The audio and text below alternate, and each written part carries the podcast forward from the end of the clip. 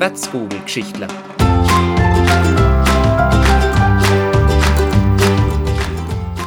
Von und mit eurem Adrian Rossner aus Zell.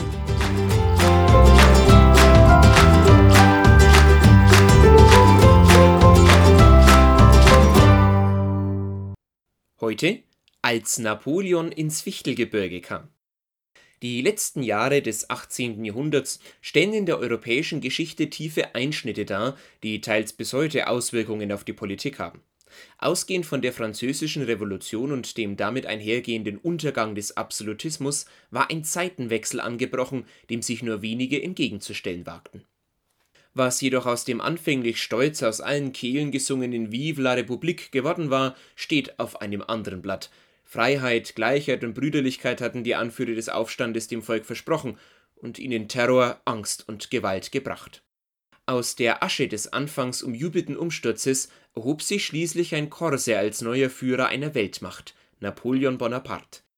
Er sollte es sein, der, als angeblich größter Feldherr aller Zeiten, Europa mit einem umfassenden Krieg überzog, der auch vor unserer Region nicht Halt machte Abgesehen von Napoleons Ausgreifen über den Rhein war das Fürstentum Brandenburg-Kulmbach-Bayreuth seit 1769 durch Ansbach ergänzt ebenfalls an einem Wendepunkt seiner Geschichte angekommen. Schon lange hatten die preußischen Zollern versucht, die Anverwandten in den fränkischen Territorien zu einer Übergabe der Region zu bringen, was ihnen jedoch nicht gelungen war mit dem Amtsantritt des letzten Markgrafen Karl Alexander sollte sich das jedoch ändern. Insbesondere durch die Ausgaben seiner indirekten Vorgängerin Wilhelmine sah er sich dem drohenden Staatsbankrott gegenüber und suchte einen Ausweg in umfassenden Sparmaßnahmen und Reformen zu finden, was jedoch nicht funktionieren wollte ein neuerliches Angebot der preußischen Verwandtschaft, die ihm eine nicht geringe Leibrente in Aussicht stellten und dafür anboten, das verschuldete Fürstentum zu übernehmen, schien da gerade recht zu kommen. Am 15. April 1792 erfolgte schließlich der endgültige Anschluss an das Königreich Preußen, das kurz darauf mit Karl Freiherr von Hardenberg einen fähigen Staatsmann entsandte, um den maroden Haushalt auf Vordermann zu bringen Ihm ist der Weg des nach wie vor mittelalterlich geprägten Fürstentums hin zu einem prämodernen Staat zu verdanken, der sich jedoch schon bald ernsten Bedrohungen von außen gegenübersah.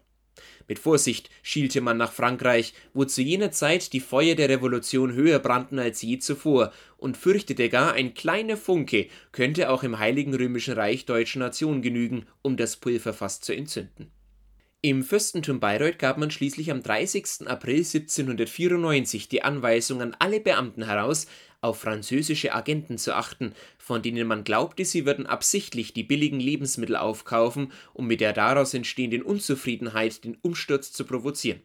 Stolz präsentierte man sich indes an den Straßen durch die Region, an denen ab 1796 Tafeln mit der Aufschrift Territorium Borussium vom Landesherrn zeugten Erfolgreich stemmte man sich gegen die Ausuferungen aus der neuen Republik jenseits der Grenze. All das jedoch änderte sich im frühen 19. Jahrhundert, als ein Schreckgespenst durch die Landen zu streifen begann, von dem niemand mit Sicherheit zu sagen wusste, ob es der erhoffte Befreier von allzu großer Abgabenlast oder aber der neue Unterdrücker sei. Napoleon.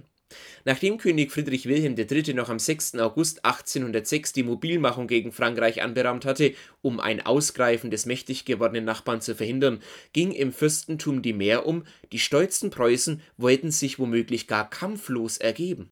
Ein Aufruf an die braven Bayreuther, der sich an alle Bewohner der Region richtete, sollte Klarheit schaffen. Dort hieß es Bayreuth ist also nicht verkauft, wenn auch des Königs Soldaten aus dem Lande verreisen.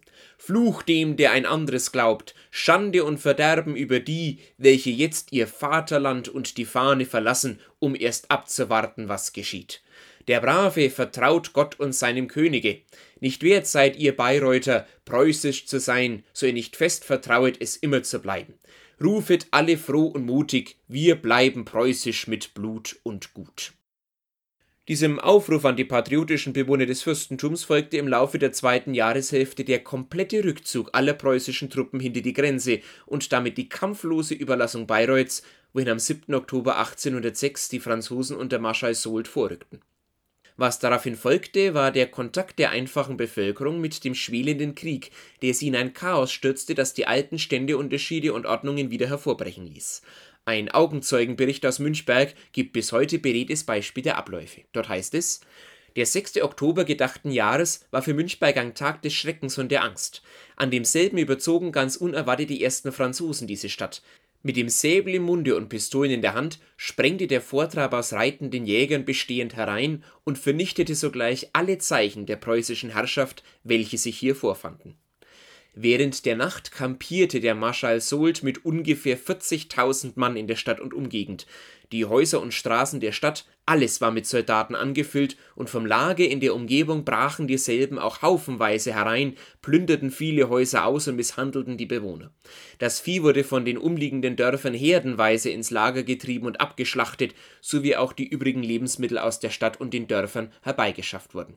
Diese gigantischen Heeresaufgebote Napoleons stellten allen voran aufgrund der daraus resultierenden Versorgungslage ein großes Problem für die Zivilbevölkerung des Fichtelgebirges dar um schneller marschieren zu können, hatte der Kaiser auf die Einrichtung von Magazinen verzichtet und an ihrer Stadt Requisitionen eingeführt.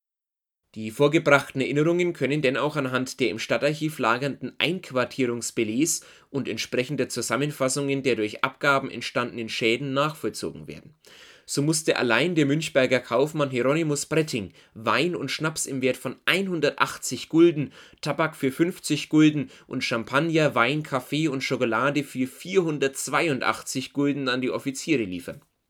Johann Reichel indes gab zu Protokoll, dass er 60 Bottilien Rheinwein, 30 Flaschen Burgunder, 12 Flaschen Champagner und 45 Liter Brandwein an Marschall Soult und seine Apanage abzugeben hatte alles in allem lagerten gemäß der Zusammenstellung des Amtsmannes Dietsch in der Zeit vom 12. Oktober bis zum 31. Dezember 1806 12.207 Soldaten in Münchberg, darunter 20 Generäle, 299 Offiziere, 995 Unteroffiziere und 10.893 Gemeine doch nicht allein die materiellen Abgaben machten zu schaffen, auch die vom Fürstentum verlangten Zahlungen in Höhe von zweieinhalb Millionen Francs, die man auf die Steuerzahler umzulegen trachtete, zehrten an den eisernen Reserven. Was auf die Schrecknisse dieser ersten Jahre folgte, war eine Zeit des kompletten Umsturzes. Die Region fand sich am Scheideweg und es galt zu entscheiden, ob man die Scherben des Alten neu zusammensetzen oder das ungepflügte Feld neu bestellen sollte man entschied sich für letzteres, und als schließlich 1810 die Übergabe des ehemaligen Fürstentums an das neu geschaffene Königreich Bayern vollzogen wurde, war endgültig eine neue Zeitrechnung angebrochen. Begonnen jedoch hatte diese einst mit Napoleon